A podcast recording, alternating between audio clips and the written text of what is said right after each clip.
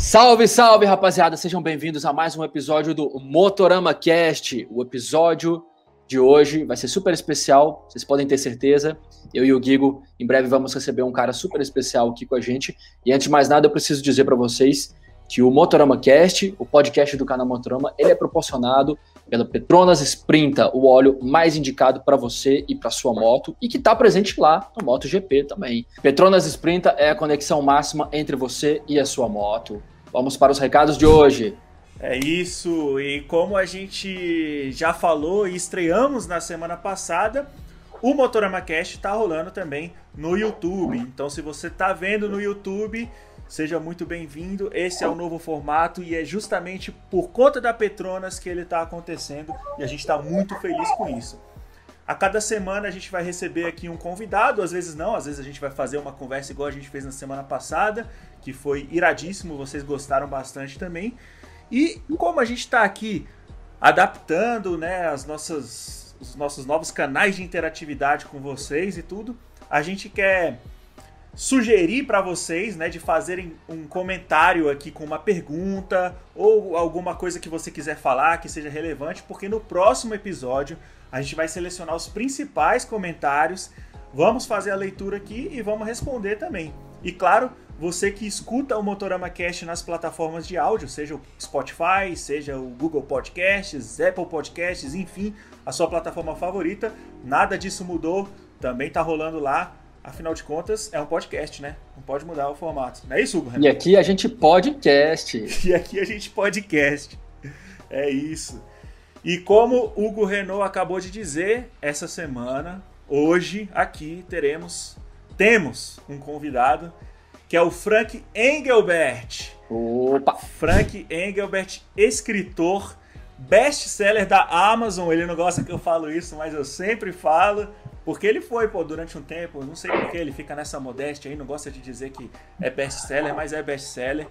E, além disso, o cara era meu chefe numa agência de publicidade que eu trabalhava. Olha só, a gente trabalhou junto durante muitos anos. Inclusive, ele foi um dos mentores da criação aqui do Motorama. A gente já falou isso em alguns episódios, mas aqui a gente reafirma e hoje ele pela primeira vez como convidado é, oficial aqui no canal. E aí, Frank, tudo certo? E aí, tudo jóia? É um prazer estar aqui, cara. A gente, né, como se falou, acompanhei desde o começo, né? Queria ter participado mais, queria ter acompanhado mais de perto, mas as coisas vão acontecendo, mas foi bom, tipo, ver como que o canal cresceu e como, né, eu, eu lembro muito bem uma coisa que, que a gente conversou lá no começo, falei, cara, quando vocês começarem a ter a, a própria personalidade de vocês e, e, e fazer a diferença, não importa daí o conteúdo, não importa né, a, o, o, assunto, vocês vão mandar bem pra caralho. E é o que aconteceu, assim, eu acho que né, o Motorama tem um, um, um, um carisma e um jeitão que, porra, vocês que conquistaram isso do jeito que vocês são mesmo, eu acho bem, bem maneiro, bem maneiro. Poxa, Pô, que sensacional. Que legal. Cara. Muito bom ouvir isso, hein? Eu tô feliz pra caralho de ouvir isso. Imagino você, Guigo Pinheiro, muito orgulhoso de estar ouvindo isso aí de um cara que já foi seu chefe, uma grande Nossa, inspiração. Demais. Desde o começo, quando ele já mandou essas primeiras palavras, já eram palavras de incentivo e assim, já ajudou a gente pra caramba. E cada vez que, eh, que a gente tem um feedback desse, de um cara que eu admiro, saca? Que eu, que eu me inspiro também profissionalmente, é muito foda, de verdade. É. Valeu, Frank. Com certeza. E a gente precisa dizer por que, que o Frank tá aqui, né? Não é só por causa disso. É. Esse é um dos motivos dele estar tá aqui. Exato. Ele, ele poderia estar tá aqui por várias razões, né? poderia estar tá aqui por Se ele não tivesse feito nada, ele já poderia estar aqui. Poderia. Só que ele fez. Fez e agora ele vai começar um projeto muito legal com a gente dentro do portal Motorama. Vocês vão ver publicações é, de uma experiência muito legal que ele teve na estrada, né? Viajando para o Ushuaia com o filho dele, o Nicolas. E que, cara, é, é, é, assim, uma narrativa muito legal de ler. É, como eu acabei de falar no começo, o Frank é escritor, então assim, vai ser uma experiência muito legal para quem for acompanhar. A gente já vai começar é, essa semana, agora, com a, com a publicação desse, desse podcast, você que está ouvindo ou assistindo, você pode ir no nosso portal que o primeiro texto, o primeiro capítulo dessa jornada já está publicada lá. É muito legal, muito interessante, já vai te deixar muito curioso pro próximo capítulo também. E tudo isso depois ainda vai se desdobrar e vai virar uma coisa muito legal que a gente está preparando, mas a gente também não vai revelar agora. Isso aí fica um pouquinho mais pra frente. Sim, não é sem isso, spoiler. Sem, sem spoiler. spoiler. mas como é que é, Frank? Conta um pouquinho aí, resumindo assim, pra gente dar uma sinopse do, do, do, do o que, que a gente vai encontrar nessa coluna, né? Que primeiro ela, ela vai estar em um formato de coluna, é, que a galera vai ler. Como é que vai ser isso aí? Pois é, na verdade, eu acho que o, o legal é falar, né, da, dessa... A gente sempre trocou muita ideia sobre viagem de moto, quando a gente trabalhava junto, né, essa vontade sempre de pegar a estrada, de viajar. E, e eu estava justamente realizando meus sonhos de viagens, né, no, a gente sempre planeja, planeja e muitas vezes não sai do papel a, todas as viagens que a gente quer fazer, né? Porque também tempo e grana e tudo mais. E, e acabou que rolou de eu fazer uma, duas viagens com meu filho e, e depois, né? Toda aquela história, do, né? Você passa tempão na estrada, os perrengues e tudo mais. E depois do final da, da, dessa segunda viagem, eu até eu fiquei pensando, pô, eu queria realmente contar essa história, assim. Eu acho que o aprendizado, tudo que a gente viveu, a experiência toda e, e todo a, a, a história mesmo, os, os, os acontecimentos. Os perrengues. Dessa, é, os acontecimentos dessa história toda. É, eu falei, pô, isso aí cabe num livro, né? Cabe numa história, cabe numa narrativa e tal. Mas foi, foi ficando, né? Tipo, outra, eu fazendo outras coisas também, né? Não, assim como viagem de moto, escrever também requer planejamento e tempo, e a gente faz outras coisas, faz trabalho e, e estudo e não dá tempo. E daí foi, e foi passando, foi passando, e até que daí no, no ano passado eu falei, pô, eu acho que eu, né, vendo o, até acompanhando o portal, né, o portal Motorama e vendo os textos que rolavam lá e começaram algumas coisas a aparecer, uns textos mais é, menos assim formais, né? Aquela coisa de, de, de só de resenha de moto. Né, menos né? notícia, né? Mais é, pessoal, menos né? notícia, mais, mais um, uma, uma opinião pessoal da galera. E daí me veio, pô, seria um formato bacana de lançar a história em capítulos, em, né, em, em pequenos fragmentos, assim, contando para um público que, né, que já gosta de moto, gosta de viagem. E, pô, daí daí que nasceu essa ideia, daí trocamos ideia, né, eu, né, primeiro com, com né, a gente trocou essa ideia é, antes, até acho que foi no final do ano passado e tal, Sim. mas eu estava ainda começando a escrever e apesar da, da, da, da viagem ter acontecido em 2018, eu estava começando a escrever e colocar no papel. E daí, finalmente, agora começou a, a ganhar, ganhar vida e ganhar o corpo assim, e já está pronto para a gente começar a soltar para a galera. Eu acho que vai ser muito bacana, assim, acho que acho que o resultado está ficando bem legal. Né? Eu também acho, com certeza. Até porque eu já li os três primeiros capítulos, tem que tomar maior cuidado para não soltar nenhuma revelação, não dar nenhum spoiler para ninguém. Vai ser difícil, mas vou ter que lidar com esse desafio durante essa conversa nossa. E ao contrário do Guigo, que já tinha lido um livro seu, essa é a primeira experiência que eu estou tendo com, com a sua escrita e já estou adorando, tal, estou ansioso para o lançamento dos próximos capítulos, porque eu vou acompanhar em tempo real, junto com os espectadores, junto com os, os o, a galera que acompanha o nosso portal e que assiste aqui e escuta o nosso podcast. Mas a gente sabe sobre o que é que se trata, é uma grande viagem que você fez com o seu filho e que te marcou muito, né? Não precisa nem falar isso para qualquer um que lê vai ficar claro o quanto aquela experiência ali marca. Então conta para nós um pouco assim para onde que foi a viagem. É, tenta na medida do possível falar assim um pouco dos perrengues, aquela amostra grátis assim de, de, de, que tipo de sufoco vocês passaram. É, na verdade o, o a, a, viagem, né, a segunda viagem que foi a, a, viagem maior e que deu toda toda a base para a história toda foi de Curitiba, né, que eu moro em Curitiba, e de Curitiba ao Ushuaia. Mas a gente já tinha ido, né, um, quase um ano antes, né, um pouco antes, 11 meses antes, a gente já tinha ido para Atacama.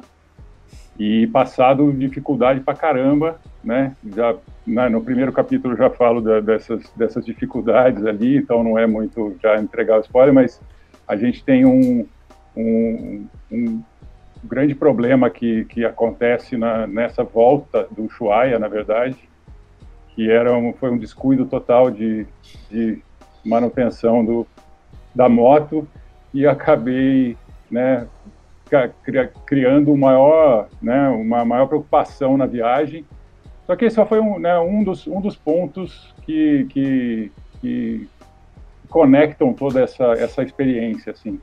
Na verdade, a gente tinha ido para o Atacama e foi meio na loucura, assim, né? Eu tinha falado para meu filho que se ele queria ir comigo, né? Eu estava planejando ir sozinho, sempre viajei sozinho, sempre né, nessa, né, fazendo essas viagens não tão longas, mas sempre sozinho. E já só, tinha só um adendo que é um detalhe importante para quem acompanha o Motorama, o Frank é um Big Trailzeiro cai parado, tá? Então essas viagens todas são em cima de Big Trail. Essa primeira no Atacama com o filho dele, o Nicolas não tava de Big Trail ainda, né, Frank? É, então, foi exatamente isso, né? A gente pegou, foi meio de surpresa, meu filho tinha uma XRE 190 e topou aí pilotando a XRE 190 para Atacama e eu com uma, uma 1200. Daí foi meio um um problema acompanhar, o, né, descobrir o ritmo, descobrir, esse é, o, esse é o grande problema, assim, né, é descobrir esse ritmo e perceber que, putz, é, eu até, né, até a gente, a gente fala sempre isso, né, tem gente que vai pro Alasca de bis, Sim. né, vai, quando, quando a gente voltou do, do Atacama, é, tinha uma galera na Honda pegando lá umas, umas PC100, umas PCX, uhum. para ir para Atacama. Uma, uma galera, tipo assim, um, grupo de oito caras que estavam indo para o Atacama de PCX. A 80 aí, por hora. É, mas daí quando você vai todo mundo com a mesma moto, beleza, né? Beleza. Aí todo mundo vai se acompanhando na mesma velocidade, né? Pois é. Agora você tá com uma 1200, o outro com uma 190. E, putz, né, totalmente é. uma, sem, sem experiência, sem, né, sem a, é, foi a primeira viagem, assim, que era aquela coisa, uma coisa que eu senti muito, né, logo na primeira viagem, que a gente, é, que eu já tinha viajado, feito várias, várias viagens longas, assim, né, de um dia inteiro rodando e tal, tudo bem. Mas dias consecutivos viajando, cara. Isso, isso muda tudo, né, faz toda a diferença. Você, tipo, viajar o dia inteiro, só dormir, nasceu o sol, você tá na estrada de novo e no, no, dia seguinte também e no dia seguinte também. Isso, cara, mexe com tudo, assim, você, uhum. é outra, é outro... Por é vários outro dias seguidos ainda, né? Uhum. É, e daí no, no, no Ushuaia, que foi mais assim, né, porque a gente chegou a, até o... A, a gente, num planejamento, a gente queria fazer também uma chegada rápida no Ushuaia, a gente foi em cinco dias até o Ushuaia, mas, cara, é cinco dias de, de é, trecho de 800, 900 quilômetros por dia. Então era e eu tinha planejado, então, voltando na questão do perrengue da, do Atacama, Sim. porque eu tinha planejado isso, né? Viajar 800, 900 quilômetros. De GS 1200. De GS 1200. Aí eu não mudei o plano para XRE 190. e aí. E aí começa, a anotar aí, começa a anotar aí, galera, porque né, tu, tudo isso aqui, toda essa jornada que a gente vai, vai fazer através dos textos do Frank, através é, dos episódios que vão ter aqui no, no podcast, de certa forma vão servir de um guia aí de, de experiência para quem já, já viajou duas vezes pegando uma longa estrada. Então, com certeza. Anota isso daí também. Planeje uma viagem com uma moto, se for outra moto menor para acompanhar vocês, talvez esse planejamento já tenha que mudar. Pode é. seguir, Frank, foi mal. É. Não, e é bem, é bem isso, cara, porque daí eu não mudei, os, não, não mudei o plano, né, o cronograma e tudo mais, e, e, e, a gente daí teve que passar assim, a gente chegou a fazer é, dias com, é, se não me engano, 16 horas na estrada. Uou. Do, do dia inteiro, a gente passou praticamente o dia todo na estrada, um calor da porra, né, tipo, era né, verão na, pra, na, que a gente foi, foi em janeiro de 2018, pro Atacama. E, cara, era insuportável. E você andar, tipo assim, a 80 por hora, 90, né, porque a gente não passava disso. Nossa. E a coisa não anda, cara. E daí, tipo assim, essa, esse, esse sofrimento é, esse, essa carga psicológica daí de você estar tá ali todo esse tempo na, em cima da moto, cara, e puta, e, e... numa reta interminável também, né? Puta, é. Caramba.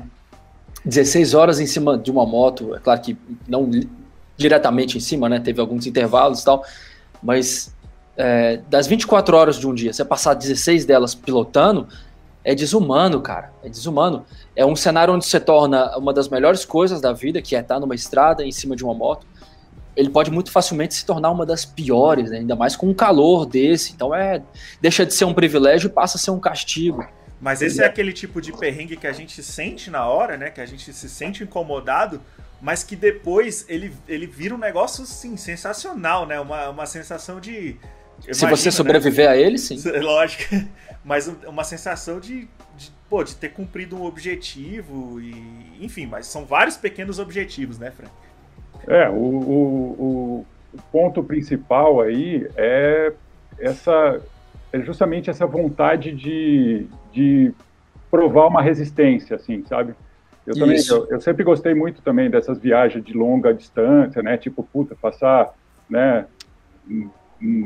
Um, dia inteiro andando de moto, mas daí aquele dia acabou, né? Tipo assim, é um dia que daí você dorme e outro dia você não tá mais na estrada, né? Porque eu, uhum. eu fiz também, quando eu fui para o Uruguai, antes ainda, sozinho, eu fiz Curitiba Pelotas, então foi 980 quilômetros, num dia só. Isso aí, é, isso aí é o Frank indo na padaria comprar pão, né? De Big é. lá em Curitiba, ele precisa comprar o pão do café da manhã, ele vai ali no Uruguai rapidinho. Vai lá em Pelotas.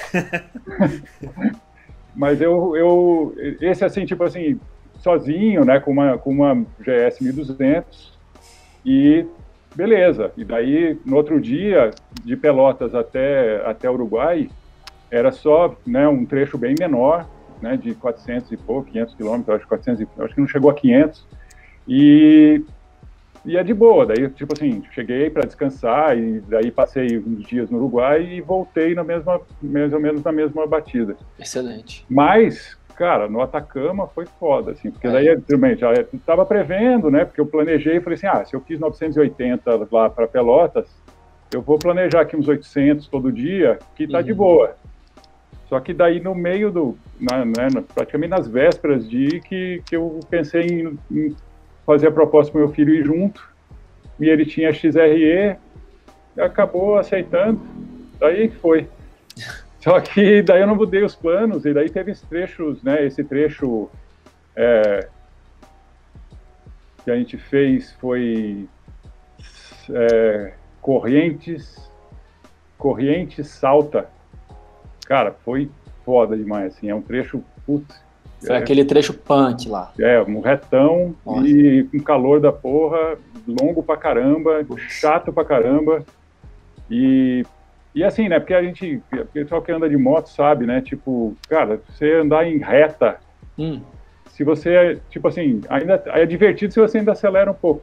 Uhum. Agora a gente gosta mais de umas curvas, né? Pegar uma serra, uhum. dar uma uhum. curtida e tal. Agora você pega uma, uma reta dessa, um sol desgraçado, e andando a 80, 90, um calor da porra. Putz, Nossa. É, a reta é fica... prova de resistência. É, né, é, ela fica muito monótona, né? Depois de um certo tempo, assim. Mas ia ouvindo uma musiquinha, pelo menos? Ou não? Nada, Nada né? ah, no, no, o, o Nicolas depois ele começou a ouvir. Ele colocou, começou a colocar o fone e eu ouvi. E a gente. E na, mas eu lembro que na, na viagem para o Ushuaia ele foi ouvindo mais, assim, né? Porque. Ajuda, é, né? É, vai, pode ajudar. Só que daí a gente. Mas tem que tomar foi... muito cuidado com isso também, né? A gente tem que lembrar disso. É, eu, de ouvido eu... tá ali, você tá na estrada, às vezes você fica mais distraído do que deveria, né? Porque tá ouvindo a música. É, e até, se não me engano, é, é proibido por lei, né? Sim. É. Na é. moto, exatamente, eu não tenho certeza, mas a gente pode acreditar que é. Não é, é algo eu, que vai eu, ser é, permitido, né? É, eu também sempre, sempre prefiro estar atento, né? E eu falei até, o Nicolas só botava em um ouvido, né? Uhum. Mas mesmo assim a gente foi parado, acho que duas, três vezes pela polícia, e daí o Nicolas dá aquela puxada no fio ali uhum. para tirar antes de chegar no troço, mas... Sensato, garoto. É, Muito mas, esperto. Mas é, mas é o, o, essa, essa coisa do som, né, ajuda muito, né? A gente passou por umas um, tinha um casal de Harley que passou pela gente, tipo uma sonzeira da porra, curtindo o, o, né, na moto e a gente ali passando uma perrengue. Mano. Que legal, esse, esse cenário foi, essa cena foi de um contraste imenso, né? Você chegou a travar um contato com ele, né? Ou melhor, ele, ele, ele chegou a falar alguma coisa contigo, com, contigo. Eu não sei exatamente se foi esse casal, mas pelo que você está falando, acredito que foi. Não, não, esse não, não foi o mesmo ah, casal tá, da história. Tá. Né? Porque era um casal de Harley também, né? E, é. e, brasileiros. E aí eu lembro desse momento, tá bem no início, assim, se eu não me engano, no segundo capítulo, salvo engano. Então, daqui a pouco vocês vão saber também. Mas no momento em que o cara veio falar contigo, e sua cabeça, e por mais que a conversa é, teria tudo para dar certo tal, deve ter sido agradável, é sempre bom conhecer um motociclista novo na estrada, mas nesse momento sua cabeça estava em mil lugares, né, pensando em tantas coisas, tamanha preocupação. Tinha acabado de acontecer uma parada sinistra que a galera vai ter que ler para entender, né? Tava meio que acontecendo na real. Tava né? acontecendo. Tava, tava né? acontecendo. Tava acontecendo. É, é, então é, é compreensível, né? Compreensível. É, e, e assim, eu, assim, eu acho que o grande lance que me levou a, a, a querer escrever a, a essa. Porque na hora que você está vivendo tudo, os problemas que acontecem, cara, você fica muito limitado com aquilo, assim, você fica muito bloqueado com o problema só, você não vê solução em nenhum lugar. É. E você, você só fica pensando naquilo e só fica remoendo aquilo né? É uma coisa que eu. Que eu... Fica aquela bad vibe, né, em cima. Nossa. E uma, uma coisa que eu coloquei, eu tentei passar no texto também, é, é aquela coisa de você ficar. Como você está muito sozinho na moto, é essa coisa de você ficar remoendo os pensamentos, sabe? É muito tempo você com você mesmo, porque você não está, né? Você não, poderia, poderia estar ouvindo música, mas não estava ouvindo música. Você está ali concentrado, né? Andar de moto é, é outra vibe, né? Você está ali vivendo aquela experiência o tempo todo e pensando no, na estrada, pensando né, no, no, no, que está rolando ali naquela hora. E daí quando você está com um problema e sabe que a moto está com um problema e que ela pode acaba, né, sofrer um é, acidente é, a qualquer isso. momento e ferrar com tudo, isso acaba tipo assim, cara, você fica só com aquilo na cabeça e você não vê muita solução. Depois, depois que passou, que daí eu falei, cara, aquele momento ali foi um momento decisivo para muita coisa, que me fez depois refletir sobre todo, todo o, o que tinha passado antes, o que vem depois também, que marcou muito também, depois do, do que acontece no final da viagem.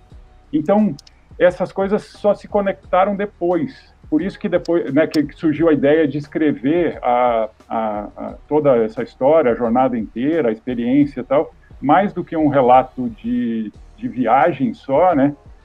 é um relato dessa, dessa experiência de lidar com esses problemas, assim, porque, e daí, né, que o Hugo falou, e tá nessa, nessa, nesse momento, você tá com, descobre que tá com uma, né, um, na, naquela hora parecia assim um bom, uma bomba relógio que uhum. eu tava vendo que ia estourar e ia acabar com, ou, uhum. ou, ia, ou ia causar um acidente grave, uhum. ou a gente ia parar a viagem ali, de alguma forma. E daí você tá, tipo assim, cara, chegou, né, tinha um, chegou um casal de brasileiro, de moto também, mas você fica tão, tipo assim, cara, me dá, né, eu tipo, nem tinha como refletir, tipo, como, é, sei lá, pedir ajuda, não tem, você, fica meio limitado, achando sem opções, sem nada. É. Você cria um cenário de terror na sua cabeça, achei fascinante isso que você acabou de dizer, porque na estrada você tem muito tempo é, e é só você, mesmo que você esteja ouvindo a música, você tem muito tempo para pensar e e curtir o momento, a não ser que alguma coisa ruim esteja afligindo o seu pensamento. Aí todo esse cenário de positividade dá espaço por um cenário não tão positivo assim, onde o problema, a preocupação é, te atinge e aí toma conta da sua cabeça. Todos nós já vivemos isso em menor ou maior escala. Não exatamente na proporção em que você viveu e que, para nossa sorte, está contando para nós, mas pode ter sido numa situação de, pô, tô na reserva e não, em plena estrada e não sei quando é o próximo não sei onde eu vou, quando eu vou encontrar o próximo posto. Todo mundo fica cagado, todo mundo fica, velho, o pior vai acontecer. E às vezes o pior realmente acontece. Mas às vezes tá tudo bem. Às vezes aquela pouca gasolina ali te permite chegar ao próximo abastecimento e você dá mais valor à vida, fala, nossa, que bom que deu tudo certo. É, e uma, e uma coisa que, que, né, que também foi o, o, o contexto dessas duas viagens é que na primeira a gente eu não sei também de dizer assim tecnicamente se foi essa essa longa exigência que dá né, do dia a dia de rodar muito tempo com a moto, mas a a XRE 190 ela começou a ter problema de, de, de corrente, de folga na relação. Assim. Então, a gente começou, eh, na primeiro trecho maior, já, a gente já chegou em correntes é, com a... Com... Era um sinal, hein? É. o mais engraçado, velho, que quando a gente chegou lá em Correntes e tava com esse problema com a, com a corrente. Aí a gente foi, chegou no hotel, ainda, ainda né, sem tanto problema, a gente chegou no hotel, depois ah, vamos achar uma concessionária Honda e vamos lá para trocar esse, né, uhum. para esticar a corrente e tal. E a gente parou lá e eu falei, pô, né, tudo em espanhol e, né, castelhano e tal, e eu fui lá falar com o cara e eu falei assim, cara, eu precisava esticar a corrente. Tô com problema na corrente. E daí o cara foi, claro, eu vou lá, e a moto tava lá fora. Daí o, o chefe da oficina saiu, foi lá e ele pegou e começou a mexer na, na, na partida elétrica, na Corrente é elétrica. Corrente elétrica. Ah, Porque daí, daí ali que eu descobri que é cadena. Olha a só. corrente é cadena. Cadena. E daí não tem nada a ver mesmo, né? Não, não tem semelhança. Que doideira. O cara, o cara... Cadena traduzido aqui para nós seria o quê? Cadeia? Ou nada a ver? É, é, acho que tem uma semelhança aí de é. cadeia de elos, né? Mas é Aham. cadena, né? Cadena. É, que doideira. corrente. Mas o. Eu também não seria Corrientes, né? Então... É, corrente, é. Aí o portunhol não salva também. Aí, aí imagino que vocês já devem ter olhado para a próxima cidade para ver o nome dela, né? Para ver qual seria o próximo problema na moto. A próxima cidade se chama Pneus. Imagina. Não, mas aí, Frank, é a gente está falando aqui o tempo todo de duas viagens, né? Mas assim, a, a, a, sua narrativa, né? É essa, essa história que a galera vai conseguir acompanhar, essa jornada muito legal aí que todo mundo vai acompanhar, a gente vai acompanhar, ela tem um foco principal na viagem do Ushuaia, certo?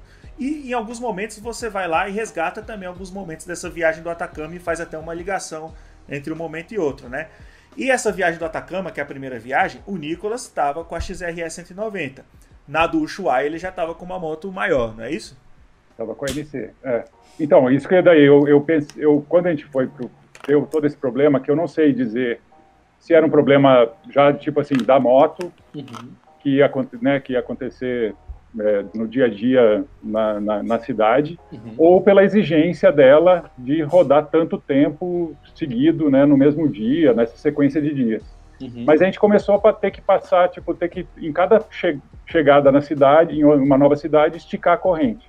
Então começou a ser outro problema que, puta, só dava dor de cabeça, né? Então, tipo, toda hora você chegava, além de rodar 14, 12 horas no dia, 16, chegava e falava assim, puta, eu tenho que descobrir aonde esticar a corrente. Uhum. E o burrão aqui ainda não sabia esticar a corrente sozinho.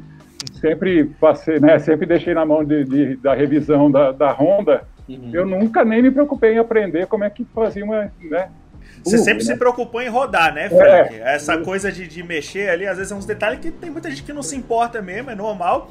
É claro que tem muita gente que vai estar tá acompanhando o podcast, tudo que já deve ter visto na hora que você falou da corrente, falou, pô, o cara foi na oficina para esticar a corrente, mano. Pô, então, tem muita gente que deve pensar assim, a gente até entende essa galera. Mas, cara, cada um tem uma relação literalmente, né, no caso, tem uma relação diferente assim com a moto, né? Tem gente que gosta de mexer, tem gente que gosta mais de rodar e às vezes não se importa muito e vai aprendendo no meio do caminho. Uhum. Você, você, aprendeu muita coisa, né, Frank? Você teve no perrengue, você teve que aprender muita coisa, né? Eu aprendi muita coisa. E aprendi na, lá durante a viagem a gente aprendeu vendo vídeo e tal, aprendeu e aí a gente e, e cara, é isso que eu falo assim, cara, o eu sempre, né, eu fiz essas outras viagens, sempre sonhei mas, cara, você só vai aprendendo conforme você vai tendo as experiências. Vai vivendo, é. É, porque daí você não se liga. Que nem esse negócio, cara. Eu, cara, nunca, nunca tive problema com corrente. Tive moto pra caramba, já, né? Tipo, de todo tipo de é, moto. Primeiro que você já foi harleiro, você, você andava de correia dentada na época. Depois você foi big trailzeiro e já tava de eixo cardan. Então a corrente é. não teve muito, muito espaço contigo, né? Então, mas eu, mas eu já tive, né? Tipo, já tive Falcon, já tive Marauder, já tive todas essas motos.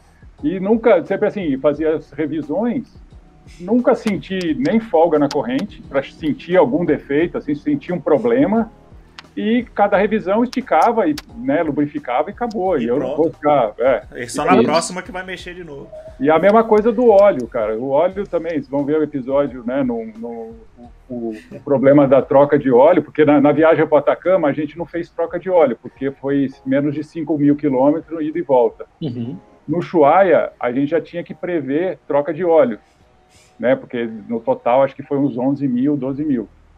Então, na metade do caminho, a gente tinha que achar um lugar para trocar óleo. E também esse é outro episódio aí, mas, cara, eu não entendo nada de óleo. Agora entendo um pouco mais, né? Por causa do, dos, dos troços. Agora, Na é... próxima viagem você vai com um monte de garrafa da Sprinter que a gente vai mandar para você botar lá no, no seu baú. Não, não eu, eu, é, eu, eu descobri assim, eu, eu, eu via algumas. Né, cruzei, a gente cruzou com várias pessoas né, de, do mundo todo lá no Atacama, de moto. E aqueles caras que viajam mesmo, estão dando a volta ao mundo e leva pneu e tal. E eu sempre pensava, cara, o cara vai sair para dar a volta ao mundo e vai ficar sair carregando pneu, carregando. Ele vai, é. Aí ele você começou, aí você começou a né? entender, né? né? Você começou a entender é, por que é. ele levava. Só fui entender depois do Chuaia. E hoje, se eu fizer uma viagem, eu vou levar filtro de óleo, cara, porque uhum. filtro de óleo você não encontra, né? Uhum. O, o filtro específico, pastilha de freio. Cara, não custa. Cara, esses itens são pequenininhos. Se você Isso. bota lá no negócio, na bagagem, não vai fazer Isso. muita diferença. É só levar menos cueca. Exato, ou enrola na cueca, né? É, enrola na cueca.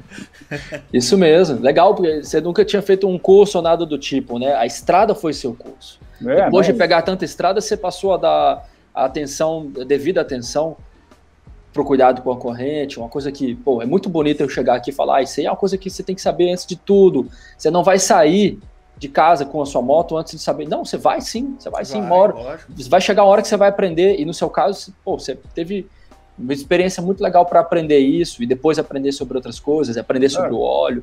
Não, e a galera aí pode, a galera que tá ouvindo pode comentar aí que eu sou burro pra caralho mesmo nos comentários, porque você precisa saber, é. quando a gente saiu, quando a gente saiu para viagem para Atacama, eu não levei, eu nem me preocupei de saber quais ferramentas que eu precisava. Tinha o kit ah. lá da, da, moto e levei ah. algumas lá, mas aí quando a gente teve esse problema, eu descobri no meio desse processo, descobri como esticar a corrente da XRE e descobri que eu não tinha a chave certa para soltar o eixo de trás. Acho que era a chave 24 ou 27 e não tinha no kit. No próprio kit da XRE não tinha. Sim. E eu falei, cara, e agora? Tipo assim, e daí a gente foi dando jeito, chegando na oficina, a gente chegou no Atacama, em, em São Pedro do Atacama, a gente descobriu uma, uma, uma oficina lá e levamos para esticar a corrente e tal. E, e, cara, no meio da, da, da vilazinha, né, que é, o São Pedro do Atacama é uma vilazinha turística, tem uma ruazinha toda turística, e só tem tipo bar, tem uns bar descolados, tem uns bar mais, mais povão, mas tudo só para turista. No meio, assim, tinha uma loja de, de, de, de peça, de material de construção, de reforma, assim, mas no meio do, tipo assim, da vila totalmente, da rua totalmente turística. Eu falei, cara, eu vou entrar aí nesse troço. Eu já tinha perguntado para um policial da, da guarda lá do, de, de Atacama se tinha uma loja que venderia peça e venderia ferramenta, no meu portunhol também, tentando falar ferramenta. E eu não sei se ele entendeu certo, também tem esse problema, né? Às vezes o cara Sim. nem entendeu. É. Aí o cara falou, não, aqui não Ele tem. chega com garfo e faca para você ali. É, o cara falou assim, não, aqui, aqui no Atacama não tem essa loja. E daí a gente andando de bobeira, assim, para almoçar na, na, na, na, na ruazinha principal, veio lá um tiozinho com uma lojinha de, de ferramenta, assim, tinha exatamente essa chave, 24, tem até, ela, até hoje, e daí foi ali que a gente comprou, e daí na volta foi bem mais tranquilo, porque daí a gente foi troc... a gente mesmo foi, foi esticando, esticando foi esticando a cada uhum. parada, esticando a corrente. E daí que aprendi e tal, e agora de boa, até da, da, da NC a gente que, né, daí depois a gente, a gente que foi esticando a corrente, lubrificando e tudo mais. Só que aí que tá, né, o, quando eu fiz, quando a gente voltou, eu pensei, cara, Agora a gente precisa fazer uma viagem decente que a gente não passe todo esse aperto. Vamos pegar uma moto melhor e trocar, né? Nem trocou, na verdade, o meu plano foi: eu vou comprar uma NC, uma moto maior, né? Uma moto com uma cilindrada intermediária, porque eu queria a, a GS, eu achava uma moto que já estava muito grande para dia a dia e tudo mais. Eu falei: ah, vou pegar uma moto para mim, vou comprar a gente faz a viagem, quando eu voltar eu vendo a GS e fico com a, com a moto, e foi a NC 700. Eu comprei uma usada, uma NC 700X, e, e para essa viagem, daí eu falei, cara, agora não tem problema, né? Agora, cê, daí a gente saiu falando, cara, agora a gente tá, tá poderoso, né, cara? Não vai ter problema nenhum, vai dar tudo certo. Ah, já sabemos o problema da corrente, compramos um, um, um lubrificante de corrente motor. Ah, porra, isso aqui vai ser. Do... Não vai ter problema nenhum. E daí esquecemos todo o resto. Focaram tudo na corrente. Né? Aí vieram outros perrengues, né? Aí vem outras histórias aí. Mas é muito doido, porque a cada viagem você é, você adquire mais bagagens né, de, de conhecimento, você leva novas coisas para a próxima viagem e você também se desfaz de algumas bagagens que você percebeu que eram um pouco desnecessárias ali, né? Tem, tem um pouco dessa, dessa troca aí também, né? Exato. É, eu, né, e na viagem até de, de, nesse ponto que também eu cheguei à conclusão, e eu conto isso também, na, na, na vou contar isso aí nos episódios, né, nos capítulos, que é esse de entender, assim, tipo assim, cara, é, eu sempre, né, admirei, dando um pouco de, de, adiantando talvez um pouco do que eu já escrevi aí no, nos próximos capítulos, mas é, eu sempre sempre gostei dessas motos, né? Eu já tive Harley, já tive moto menor, já tive Suzuki, já tive Honda e tudo mais. Mas eu sempre pensava, pô, a, a, a BMW, né, a GS principalmente, é a moto perfeita e o modelo Adventure para você ter essa autonomia, né, de rodar 400, 500 quilômetros sem abastecer, 33, né, a moto tinha, a minha era 2009, 2010, é, ela tinha 33 litros o tanque, daí, putz, podia rodar à vontade e tal, mas daí você vê, cara, você não, qual, tipo assim, em poucos poucos momentos eu rodei, tipo, uhum. sei lá, duas, três horas sem parar, cara, porque não tem uhum. condição, não tem necessidade de você ficar, sabe, tanto tempo em cima de uma moto. Você, você chegou, você chegou na conclusão, então, de que a GS é muito, é demais. Você chegou nessa conclusão? Não, Dá com certeza. Dizer, né? É, com certeza. E daí também, aí você fica com uma moto que, com certeza, é uma moto que aguenta qualquer parada, cara. Ela Sim. foi e não teve, sabe, um um, um probleminha, ela não deu nada. Não cansou em nenhum momento. Nada. E ela é, né, tipo assim, ela é perfeita em termos de conforto, em termos de desempenho, em termos de, é pesada pra caramba, né? Então, tipo, eu realmente caí várias vezes, né, parado, parado. parado com ela e derrubei ela várias vezes porque é um trambolhão. Mas faz parte, né? Então, né, tipo, também, já que eu tô Podem me xingar aí também por causa não, disso. É, é ninguém vai xingar. Não, é Big ninguém vai xingar ó, Big Trail Zero tá cai parado não é xingamento. Isso não é xingamento. Isso aí é um título que você é, um, é quase uma saudação. É. é, um, é, um, é um grupo, né? É um é, grupo. É um seleto grupo. É um clube. É um, é um seleto grupo de todo mundo que anda de Big Trail. Exatamente, velho. Não tem como você não ser um Big Trail Zero e não ser um cai parado. Isso aí não tem como.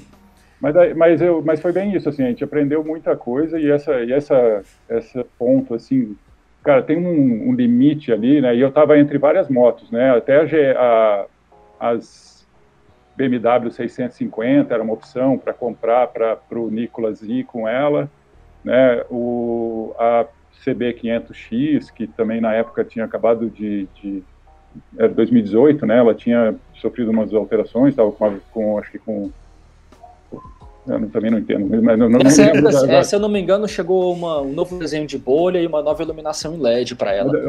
É, é, foi, foi em 19 que ela mudou de fato para ter um aro maior na frente, tudo aí ela ficou mais. É, mas ela tinha mas em 18 ela já tinha dado umas mudanças mesmo. De, mas ela já tinha o ABS já todas, já, né? Já. Porque tinha os modelos antigos que não vinha ABS. Que não vinha isso. É, é então eu estava vendo as, as motos usadas, daí eu falei, não, mas eu queria ter, né, só para ter um. Aquela coisa, você também não sei se faz muita diferença, mas você fica tipo, pô, já que dá para pegar Sim. um modelo com um ABS, eu quero ter um pouco mais de segurança, claro, um faz diferença total, com certeza. Ainda, Ainda mais, mais pensando no seu filho, né? É, né?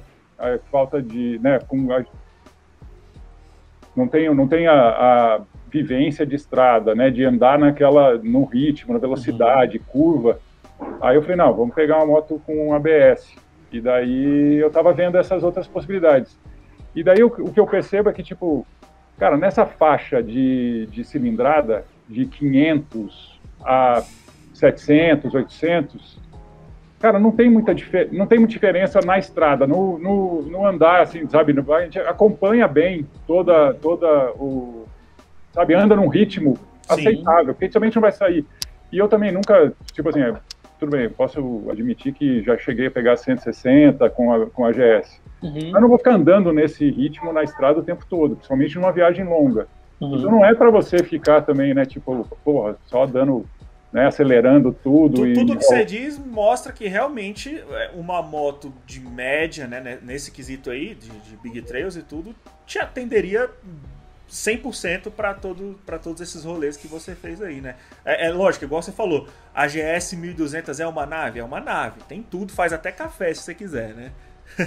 Mas às vezes até, até pela pra facilidade, a praticidade que, tem, que você precisa ter numa estrada, né? Uma moto mais leve, tudo isso aí às vezes vai valer mais a pena, né? Claro que isso também é individual, tem gente que que tem o costume de andar mais rápido mesmo, quer fazer uma viagem, o 160 é normal, às vezes anda até mais, né, e tudo. Então, para esse tipo de pessoa com essa pegada, uma GS 1200 é, com certeza vai ter uma diferença assim pessoal pro cara, né?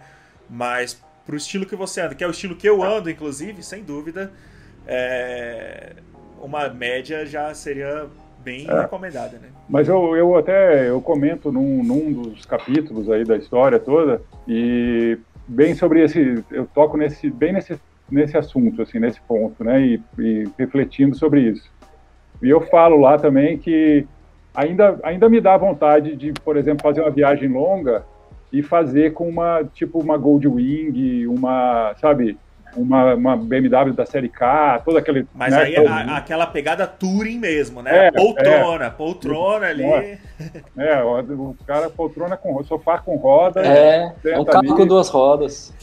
E mesmo com a, é com a Harley, a, aquelas Ultra Glide, aquelas, né, aquelas Street Glide, todas também, é, ainda dá vontade, assim. Uhum. Mas, cara, aí você começa a pensar, tipo, você tem a moto que para para dia a dia e também para viajar, essa faixa mais intermediária assim é, é perfeita, cara, sabe? Não tem, não tem, por isso que eu até foi a decisão de trocar e tô com a hoje as motos aqui, né, que eu e meu filho tem, é exatamente a XRE 190 e a NC, Beleza. que foram as duas das, da, da, que foram para as viagens, uma para o Atacama e a outra para o Ushuaia. A GS eu vendi e não, não pretendo ter outra. É. Tem alguma moto que esteja em algum lugar do mundo, mercado europeu ou americano, e que não está aqui, que você se interessa por ela? Fala, pô, se essa moto tivesse aqui, eu ia dar uma chance para ela, e querer fazer um test ride com possibilidade de comprar. Cara, não, não, eu nem conheço tanta moto diferente assim, mas o. Não tem aquelas pira nas KTM muito louca, aquelas diferentonas que tem. Não, Todo Big Trailzeiro fica pensando em KTM, né? É, eu, eu, eu também fico, né? Tipo assim, eu ficava, tipo, puta, eu ficava curioso pra, pra KTM e tal, mas até no, no, no, no Long Way Round lá do, do Charlie Burma e aquele episódio da KTM. Logo no começo, né? O primeiro é, episódio. É, no primeiro episódio eu já, eu já fiquei totalmente. Você já pegou o ranço ali, né? É. Ô, Frank, deixa eu falar disso daí, cara. Porque... O Charlie Bowman não se recuperou disso aí até hoje. Você nunca viu ele com é, né? ele, ele 20 até, anos ele... se passaram, o cara não continua cara, sem querer ele, saber. Ele, ele, rasgando aquele pôster da parede, cara. Nossa, aquela... aquilo é muito lindo. Ele é muito da hora. Eu, eu queria. Eu, eu tinha anotado aqui para falar disso daí, porque a gente. Um milhão de vezes já recomendamos essa série no Motorama. Já falamos assim sempre é uma referência, é uma referência recorrente, né, Hugo? A gente sempre está tá indicando para as pessoas assistirem, tudo dá um jeito de baixar, porque não tem disponível para assistir, é, então a gente é fica, achar. fica nessa aí. E cara, eu preciso dizer que quem me apresentou essa série lá na agência que a gente trabalhava, foi lá na agência, ó, tá aqui, ó, nesse HD aqui, esse HD velho. Nossa, esse é velho. Ele passou, o Frank passou todos os episódios do Long Way Round, que é a primeira série e foi o, o primeiro contato que eu tive, né? Com, com... Foi ele que te mostrou, né? Foi ele que me mostrou. E, e, que por consequência, quando você assistiu, foi, foi através dele também, né, Hugo? Uhum. Então. Pode-se é, dizer que ele que apresentou o Long Way Round. Ele que apresentou o long, way, o long Way Round pra gente. E se tem muita gente que acompanha o Motorama e que assistiu o Long Way Round porque a gente indicou, também é por causa desse cara aí. Aí, Não, é, e, o, e esse, essa série, né, esse, esse, essa viagem deles, a primeira principalmente, foi a que, foi a que mais é, motivou a galera a fazer volta ao mundo, viagem longa é. de, de, moto, foi muito, eles, eles foram, influenciaram muita gente, né? Uhum. E eu acho que também eu, a, minha, a minha pira toda de viagem longa e de, de passar esses, esse tempo, sabe assim, não é nem, eles passaram muito tempo na estrada, né? Eles, até os trechos que eles viajavam eu curto. Mas esse, esse, essa, esse espírito de, porra, enfrentar qualquer dificuldade e ir para sabe, cair na estrada e seja o que Deus quiser. E, e que venham as surpresas, né? É, eu, eu, eu pego ali, tipo assim, é, é inspirador mesmo, assim, da, da, da, série dele, né, pela relação que eles, como eles mostraram aquilo e tal também, até por esse lado da experiência e não tanto só da, do, da questão da moto na estrada, né, uhum. é, aquilo ali é bem bacana. Eu já vi os três, é, as, as, três séries. Já viu é, a nova, já? Já. Já deu tempo de já. acabar, né? já terminou, né? Foi legal, bacana. legal. Foi bacana. Eles já estão mais velhos, né? Tipo assim, já estão bem mais cegados. É, já não fôlego tão... acho que deve ser outro, né? Mas foi bacana. Muito legal. Então já tá na hora da gente ver, né, Hugo? Já acabou, a gente já acho pode tá fazer, hora, já é. pode ruxar a assinatura grátis lá pra gente assistir. Vamos puxar, vamos puxar. é, e os três, agora as três tempo, as três, os três, as três viagens estão na, na, na Apple TV, né? As, as três anteriores, né? Oh, que legal. Dá é, tempo de reassistir, é, né? É. As duas no caso, as, as duas anteriores. É, as duas ah, anteriores sim. e essa daí. Eu, eu, eu, eu assisti, porque daí minha esposa não, nem, tipo assim, ela nem tanto curte moto, não curte moto, assim, não, não, não, não tem vontade de viajar junto e tal. Temos mas... isso em comum aqui, nós três, então tá tudo certo. mas ela mas ela gosta muito de cinema gosta muito de né e, e, e até do do Ian McGregor e tal uhum. e ela e ela começou a assistir e ela se empolgou assim porque o, a relação deles é muito bacana, a relação Sim. deles com a, com a viagem. Tem um trance que eu ia falar, comentar aqui que eu ia dar um maior spoiler da face da Terra. Ó, eu acho que alguns spoilers pode soltar, porque quem é. acompanha o podcast é aquele cara hardcore que vai ler tudo e ele vai gostar de receber uns, spoiler, uns spoilers. Então, lança brabo aí. Não, não, mas é o spoiler da série lá, cara. Ah, é muito, da série. É, da Achei série. que você ia falar né? Não, é, tem um spoiler muito. Que eu, que eu, quase falei aqui do spoiler da, da terceira temporada. É, não. Olha, aí, aí e aí, quero, será aí, que solta ou não? Eu vou assistir ainda? Eu não quero tá. esse spoiler. Tá bom. É, eu, eu, sou, me... eu sou aquele cara chato com spoiler. Eu não me importo com spoiler, esse é o problema. Daí eu, é, né? A minha mulher fica puta. Hugo Renault, você quer ouvir? Eu deixo você decidir. Se você quiser ouvir. Não, não, não. Eu não, não, não vou falar, porque esse spoiler eu acho que. Então tá. É cabuloso, né? Acho que a galera, que você falou, porque é... eu ia querer ouvir sim. acho que a galera... Eu não sei se eu me importo tanto com spoiler, não a galera merece, quem, quem curte aí, a, principalmente porque não é nem assunto de moto, né, assim, mas é uma coisa mais, mais da vivência deles, mas Sim. É, quem curte o Ian McGregor, o Charlie Bullman e tal, é, é bacana é, ver a terceira temporada, tipo, é, uma, é, um, é bem, bem emocionante, assim, bem, bem, Todo mundo tem que assistir, né, quem gosta das duas primeiras séries tem que assistir essa, não tem é. por que não ver a terceira, é. né.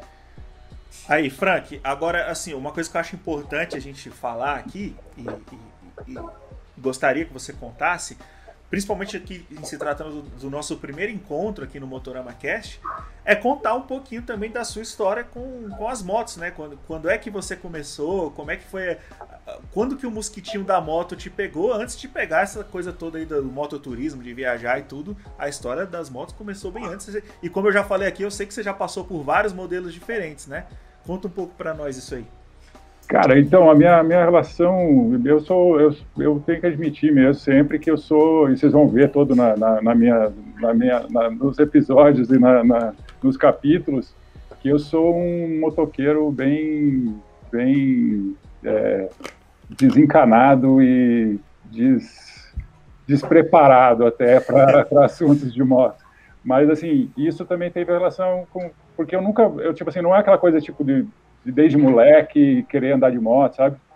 Foi bem depois de velho já, tipo, eu tirei a carteira de moto, eu acho que com 26, 28 anos. E tive, tive uma Falcon, tive uma Marauder, tive uma. Como é que é aquela moto 125 da Suzuki? YBR? Y, é YBR? Não, da Suzuki é a IES, né? Também É, yes, é. Ah, não, é, não. É, YBR é da é a Yamaha. É a Yamaha, é. É, eu confundo também, mas é a, é a IES. E tive essa aí, foi a única vez que eu caí de moto, foi com essa porra aí dessa, Uhum. dessa IES. É, foi aí em Brasília até. Foi no, foi, foi no período que eu morei em Brasília e eu caí num balão com a IES. E, mas assim, eu. eu Você teve, você teve uma, uma Deluxe também, não foi? A, a Harley. Que quando eu te conheci, quando eu te conheci, você tava com essa Deluxe. A- É. Isso tem anos e anos já também, né? É, eu tive uma, uma Sportster antes, né, uma, uma 883, é, depois tive a Deluxe e depois passei para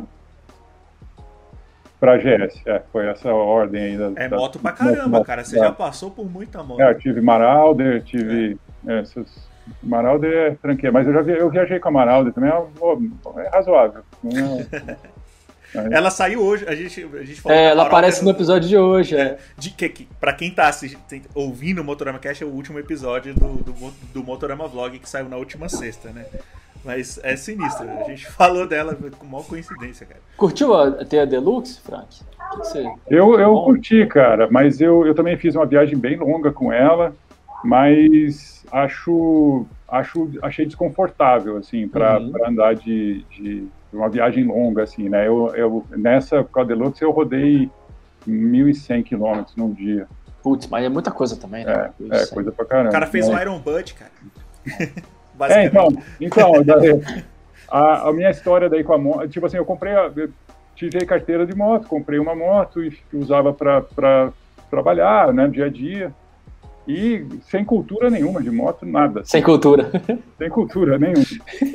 E daí tinha um cara que trabalhava comigo numa agência, uma agência aqui em Curitiba, né, e o, e o cara tinha uma moto, ele tinha uma Virago, uma, uma Virago importada até na época, era uma Virago diferente e tal.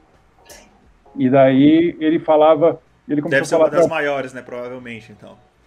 É, era uma, da, uma daquelas, eu não lembro agora É quais porque a, a que a gente conhece aqui, no, que vendeu muito aqui no Brasil, é a 250, né? Mas tinha umas maiores que. Tinha, tinha aquela 550, se não me engano, também, né, É. que é aquela Virago maior, ela tinha essa Viraguinha, 35, se eu não me engano. Acho que isso, é. É. A dele, se não me engano, era uma 750, uma, era uma Hum. Virago diferente, assim. Sim, sim. Que legal. E daí, e conversando com o cara, aí ele falou assim, não, eu tô, tô querendo, na verdade, é, comprar um Fusca e tal, aquelas Ah, papos, né? o cara tipo, gosta das tranqueiras mesmo. É, né? daí ele falou, não, eu quero comprar um Fusca porque moto, eu quero deixar só a moto só para pegar a estrada, porque moto foi feita para viajar. Moto foi feita para estrada. Ele falou pra mim. Eu falei, legal. cara, que cara idiota que fala isso, né, cara? Que que moto foi feita para estrada? Moto, imagine pegar uma estrada. A minha, a minha cabeça, não, não- não- na época, nem conectava uma coisa com a outra. Nossa, cara. Eu falei, cara, como assim, cara? Pegar Você estrada? pensou, você quer pegar a estrada, você compra um carro, cara. Pois compra é, um né? Jeep. É, ou, é, um- uma van, um trailer, Uma né? van. um motorhome. Ou compra uma passagem, né, velho? É. Vai pra quê? Você quer dirigir? Geralmente a gente escuta muito isso mesmo, né? Pessoas falando que a moto é só pra estrada. É. E aí eu, eu, eu, eu sou um cara que depois, de, depois, né? Agora eu acho também, assim. Cara, aí moto, você entendeu a parada. É, né? a moto é muito mais seguro você andar de moto na estrada do que Aham. na, na, na cidade. Claro, né? não tem um carro querendo te atropelar toda hora. né? E, é, e o, pra, né, o prazer de andar, de viajar e de rodar é melhor na estrada. E Agora, a paisagem, né? Tudo. Só que daí nessa época eu falei, cara, o que, que esse cara tá falando, né? E daí eu comecei daí a trocar ideia com ele e outros co- comecei a ter né, contato daí com outros, que daí motoqueiro é essa praga, né? Começa a se juntar e começa a descobrir que tem um cara que gosta É. de moto e começa a puxar assunto. E eu fui entrando nessa, nessas conversas, daí eu falei, cara, é, fui aprendendo essa visão assim, e daí rolou também essa coisa de conhecer sobre o Iron Butt Association. E eu falei, cara, comecei a ler um monte de coisa do, do- dos as- os rally do Iron Butt, os relatos de rally.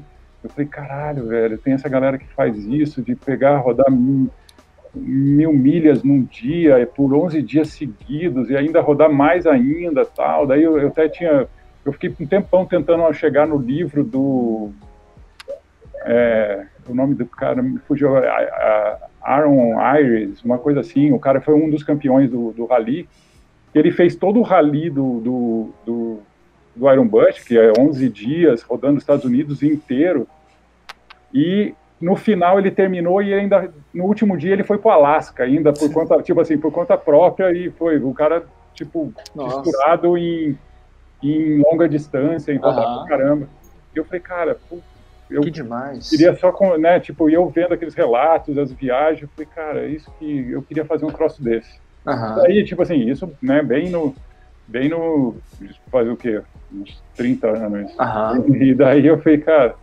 e foi passando, e eu, tipo, não, né, não, nunca consegui realizar nenhum sonho de fazer uma viagem tão longa assim, ou que pudesse fazer esse tipo de coisa. Ah, mas passou bem perto, né? É, e daí agora, né, em 2018, porque isso foi lá em 2000 e alguma coisa. Uhum. E agora, 2018, que daí eu falei, pô, agora que eu tô com a GS, né, eu acho que uhum. agora tá no ponto certo para fazer. Se não for agora, não vai ser nunca. É, é já estava preparado para fazer essas, essas loucuras. Demais. E daí deu certo. É, quer dizer, mais ou menos, mais ou menos certo. o, Mas é... o, o, principal spoiler é que eu tô aqui, né? É. Esse é um. A gente já sabe que. Nossa, pensado, pelo amor de Deus, velho. É, que pariu, velho. Sai. A gente já sabe que, que frase, agora, que pelo menos a viagem terminou. E terminou o maior spoiler é que eu tô aqui. Nossa, obrigado, de uma, cara. De uma, de uma maneira ou outra, a viagem teve um certo nível de sucesso. Você e seu filho voltaram para casa. É, e tô com os dois braços, né? Ah, pernas, que bom. As pernas vocês não estão vendo, mas. É, mas elas estão aí. Tá né? aí. Caramba. Mas, mas, como é que é? Aí você, aí você, é, você ficou com todos esses planos aí, você começou a realizar de certa forma, indo para Atacama, para Ushuaia, mas já tá te, já tem alguém falando ali para você. E aí, qual é a próxima? É, Alasca, como é que é? Tá rolando alguma coisa assim? Então, eu, eu sempre pensava nessas, nessas viagens clássicas aqui na América do Sul, né? Que é o, o que é todo, né? O Atacama é meio que, né? Um meio, meio, às vezes as pessoas pegam, passam no caminho, né? Que quando vai para já faz tudo junto, é um destino comum, assim.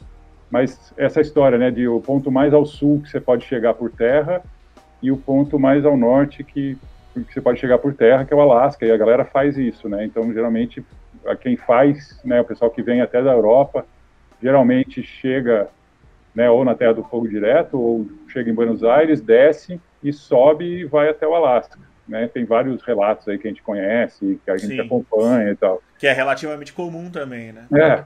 Isso de, de o Alasca ser o ponto ao norte mais, é, é, mais distante por terra significa que você não, em momento nenhum, precisa embarcar a moto em um, em um navio? É, então, esse é o problema, na verdade. É Panamá, que, né? É, o, o problema da Colômbia, né? Porque a gente não tem como passar por terra da Colômbia para a América Central. Aí ali todo mundo tem que ou colocar num barco ou despachar de avião, né? Ali, e, ali por conta da mata fechada mesmo, que não tem estrada ali, né? Na, não tem, é, né? não tem estrada, é uma, uma, região de montanha, onde as Farc também dominam. Uhum. E, e não tem mesmo, não tem acesso, não tem estrada ali, né? A Colômbia é meio fechada no centro, assim, até ela, é, ela é cercada de floresta por tudo que é lado.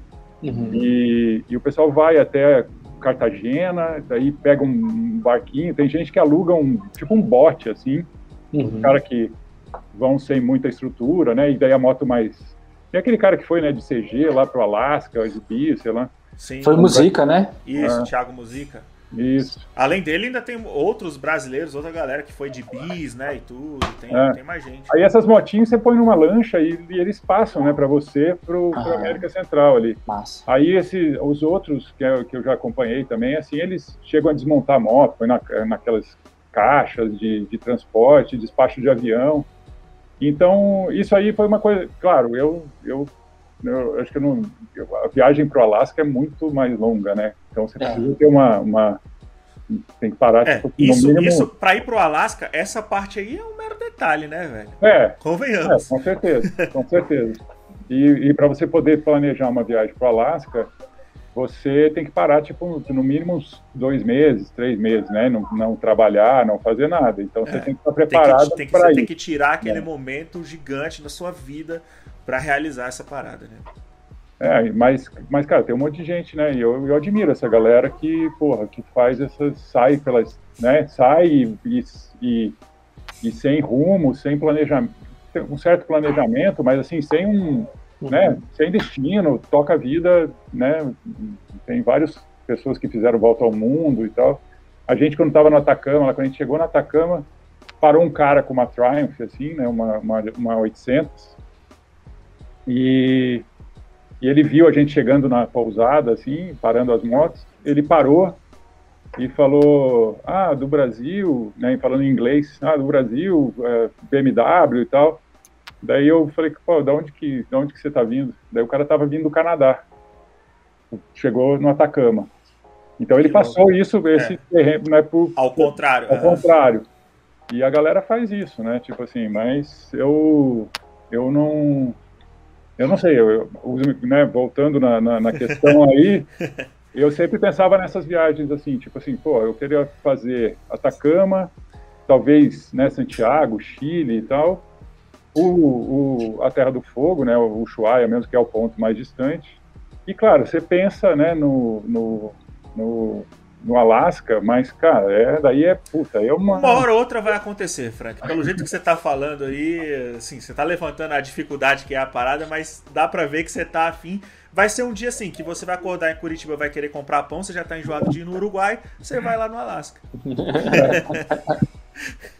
Mas tem, é, agora também, uma das coisas que eu pensei, que também poderia simplificar, é, já que tem esse lance que você tem que transportar a moto lá, então, pelo menos eu transporto, já, já pego a moto já lá no México e, e, e daí é um período, é um, é, um, é um trajeto mais curto, né, que você consegue fazer talvez em um mês, Sim. E daí funciona melhor. Então, e é uma então, experiência foda, é, né? Pô, é. deve ser bem massa. Daí você, você, cruzar todos os Estados Unidos, o Canadá e depois é. no Alasca já é bem bacana. Porra, já, demais. É. Ah, agora, não sei se se faria todo aqui por baixo para passar, né? Porque até, né, aí eu vou dar um spoiler do, do, do, do último da última série lá do, do Ian McGregor, do Long Way Up, eles passam um, um, problema gigante no México. E eles praticamente não rodam no México, né? Por causa que os caras falam que, cara, é muito perigoso. Uhum. É, lembra Mas... que o Rafael falou isso para nós? É, o Rafael, um amigo nosso, Frank, que organiza umas viagens de moto, é, uma dessas era a Barra Califórnia, né, Hugo? Que, Isso. Que é, sai do México e vai para Califórnia. Curto, né? É, comparado com o que a gente está falando, uma viagem curta aqui. Mas. E tinha esse problema aí, né, Hugo? Isso, não, não dava viável de passar, de chegar até Barra, de fato.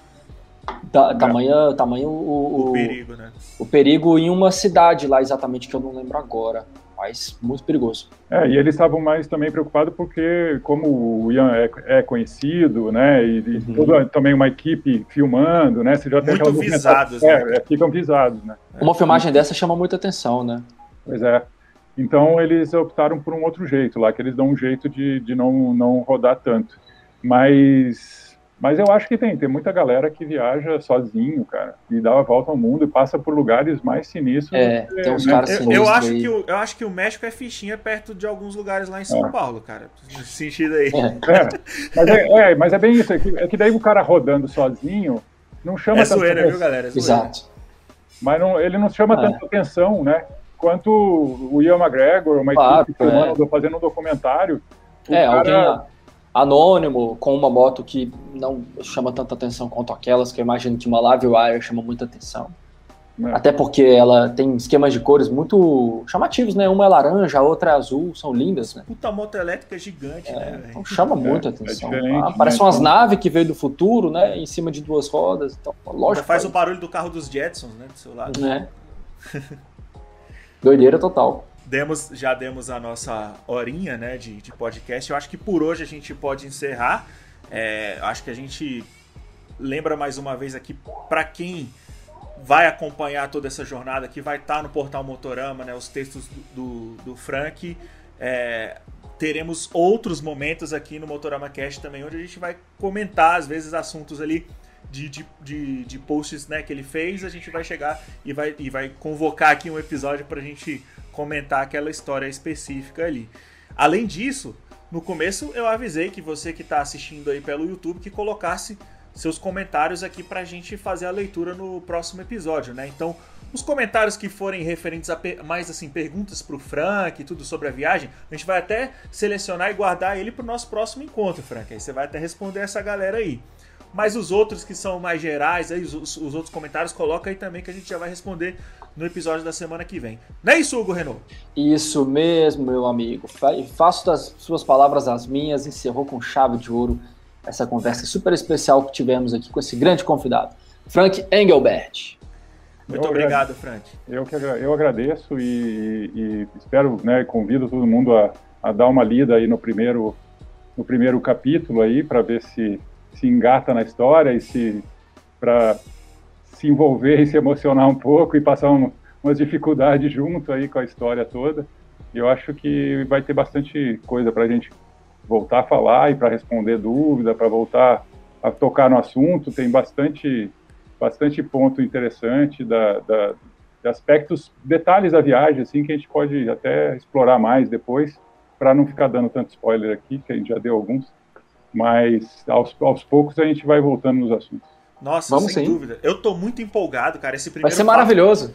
Nossa, esse vai primeiro papo já foi sensacional, Hugo. Eu, Você tem uma coisa que eu gosto na minha vida é de não importa aquilo que eu estiver consumindo, pode ser uma série, um livro, um game, uma música, eu quero ir além daquela daquela mídia ali. Se é, o, se é um som que eu tô curtindo muito, eu quero ver aquela pessoa que fez aquele som é, bastidores, falar, né? Bastidores, né? Eu quero ver a opinião, conversar e tal. Então, quantas vezes eu não tive a vontade de, de, depois de ler um livro, bater um papo com o autor? E isso vai ser possível aqui, gente, em, praticamente em tempo real. É Ler um capítulo, a gente vai estar tá aqui, ó. Vamos todo mundo junto nessa, nessa jornada que vai ser do Peru, né? vai ser muito massa. E é isso. Muito obrigado a todos que assistiram o episódio de hoje. O Motorama Cash termina aqui e semana que vem tem mais. É nós. Tem que dar um anel pro Frank. não, não, não, não, nesse sentido, gente. Caralho. Nesse sentido, nossa. ninguém pensou em nada. Eu vou, eu vou até deixar essa frase no final, mano.